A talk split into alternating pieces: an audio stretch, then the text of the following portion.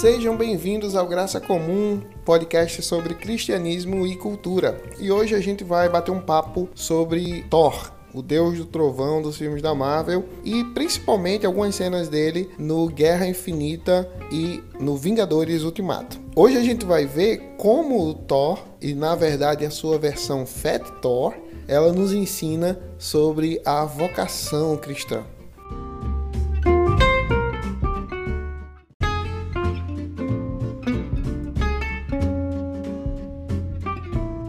Bom, primeiro vamos definir o que é vocação. A ideia de vocação está ligada com o propósito para o qual nós fomos feitos. Quanto mais cientes a gente está do nosso propósito, mais a gente conhece, mais a gente entende a vocação para a qual nós fomos chamados. É, é isso que Paulo nos orienta quando lá em 1 Coríntios, capítulo 7, versículo 20, ele diz o seguinte: cada um permaneça na vocação em que foi chamado. O contexto dessa passagem é que qualquer pessoa, em qualquer situação, pode servir ao Senhor. E se a pessoa foi chamada por Deus, sendo livre ou sendo escrava, pode servir a Deus como foi chamado, sem necessidade de mudar de posição.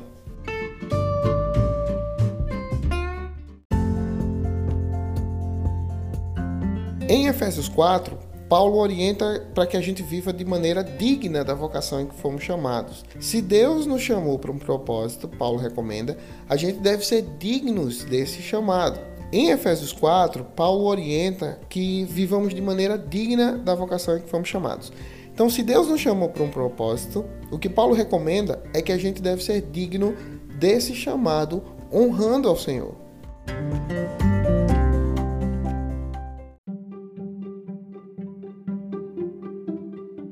Você ainda não assistiu Vingadores Ultimato, saiba que tem spoiler a partir de agora.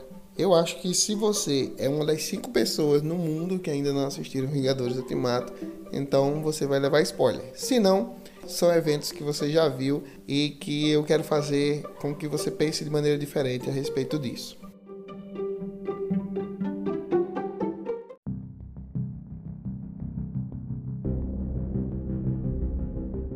Em Vingadores Ultimato, depois dos eventos da Guerra Infinita, a gente vê Thor lamentando pelos cantos ali, cabisbaixo, porque ele não impediu o Thanos de dizimar metade do universo. Ele tá depressivo, ansioso para encontrar Thanos novamente. A cara dele é sempre fechada, porque ele quer, ele quer arrancar a cabeça do vilão, como ele, o Thanos mesmo, disse que ele devia ter feito ali no finalzinho de Guerra Infinita. Isso teria impedido que Thanos instalasse os dedos e que ele dizimasse a população do universo. Como você deve saber, no final de Guerra Infinita, Thanos consegue realizar o seu desejo, que era equilibrar a balança cósmica. Então ele mata metade das pessoas do universo, indistintamente. Thor poderia ter impedido o vilão de fazer isso se ele tivesse de fato arrancado a cabeça dele. Então é nesse momento, nesse período aí da vida do Thor que a gente encontra ele no começo de Ultimato.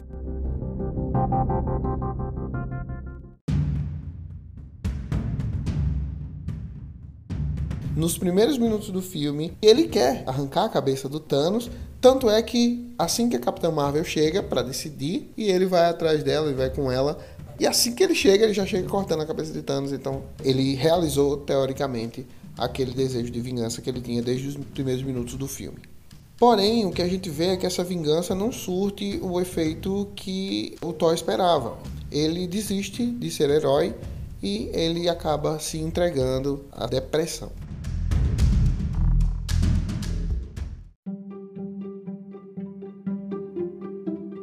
Cinco anos depois, a gente encontra Thor numa vila formada pelos Asgardianos que deixaram Asgard no final do Thor Ragnarok.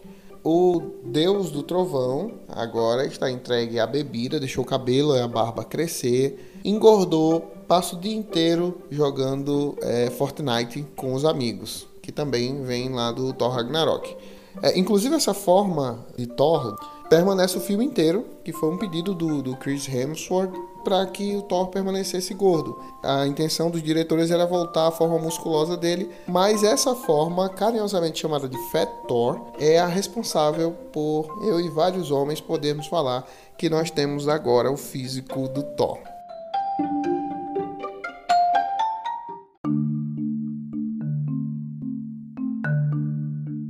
Mas por que Thor estaria desse jeito? Porque ele estaria entregue aí a, a sua a bebedeira e a comilança e etc. Porque matar Thanos não deu a Thor um propósito. Se vingar de Thanos não constituiu a satisfação que ele esperava. Então Thor agora está incompleto porque essa não é a vocação de Thor. Ele não é um justiceiro, ele não é um vingador no sentido mais cru da palavra. Ele é um herói. E lá no fundo, ele quer voltar a ser um herói. Só que nesse ponto do filme, ele se acha indigno.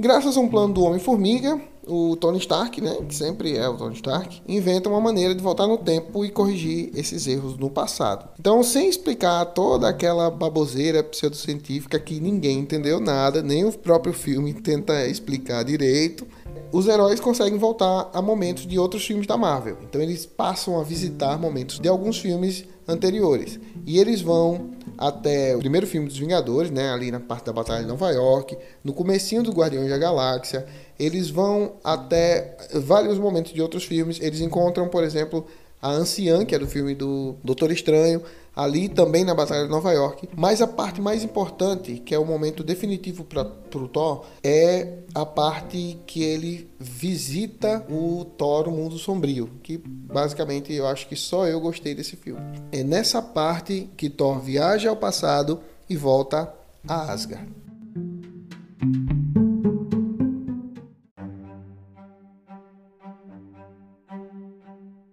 A missão do Thor ali é recuperar uma das joias do infinito que está em Asgard naquele momento.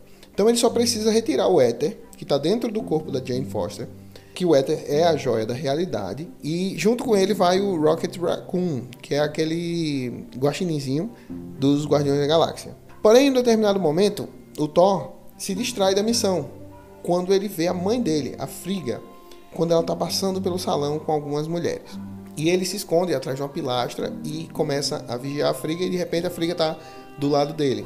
Esse momento é um, um, momento muito emocionante do filme, quando Thor e a Friga passam a conversar sobre as decepções da vida, sobre a impotência diante da morte, porque o Thor sabe que ela vai morrer, mas ela não quer que ele revele. Thor quer alterar também essa parte do passado, mas ela diz que não. E no momento que eu particularmente acho o melhor da conversa, talvez até do filme inteiro, Friga fala pro filho o seguinte: Vá e seja o homem que está destinado a ser.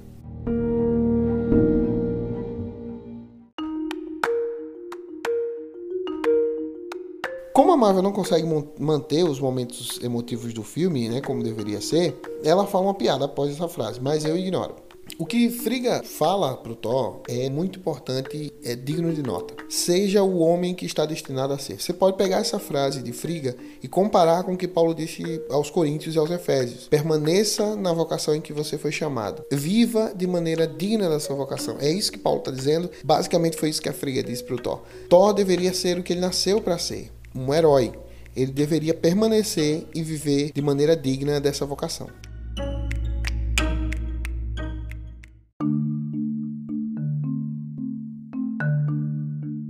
Impossível nós olharmos para nós mesmos e entendermos o que Deus viu em nós. Mas Cristo morreu por nós. Cristo nos dignificou. Ele, ele nos tornou dignos, nos tornou agradáveis a Deus. Cristo nos revestiu da sua justiça. É por causa do que Cristo fez por nós que Deus nos deu uma vocação, que Deus nos deu um chamado, um propósito. Talvez a sua vocação não seja pregar, não seja cantar. Basicamente é o que a gente imagina e que pode ser feito dentro da igreja, mas não. Talvez você seja um engenheiro, um médico, um advogado, um nutricionista, um ator. Em cada uma dessas vocações, Deus nos chama a viver de uma maneira digna, de uma maneira que honre o nosso chamado, essa escolha que ele fez por nós. Conta uma história de Lutero em que ele encontrou um sapateiro e o sapateiro perguntou como ele poderia fazer para honrar a Deus, como ele poderia fazer para agradar a Deus, para adorar a Deus. E o Lutero ele disse o seguinte: faça o melhor sapato venda por um preço justo e dessa forma você vai estar adorando a Deus. A gente pensa que só coisas, funções na igreja relativas à adoração que a gente pode ver é que realmente nós estamos adorando, mas não. Temos que honrar o chamado. Nós temos que saber se nós fomos chamados para um propósito. A gente deve continuar nesse propósito.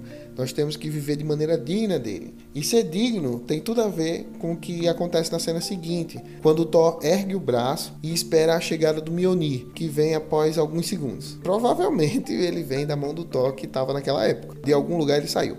Mas quando ele finalmente chega na mão dele, quando o Mjolnir chega na mão dele, ele exclama: eu ainda sou digno, porque naquele momento ele estava permanecendo na vocação dele, ele estava voltando a ser quem ele estava destinado a ser.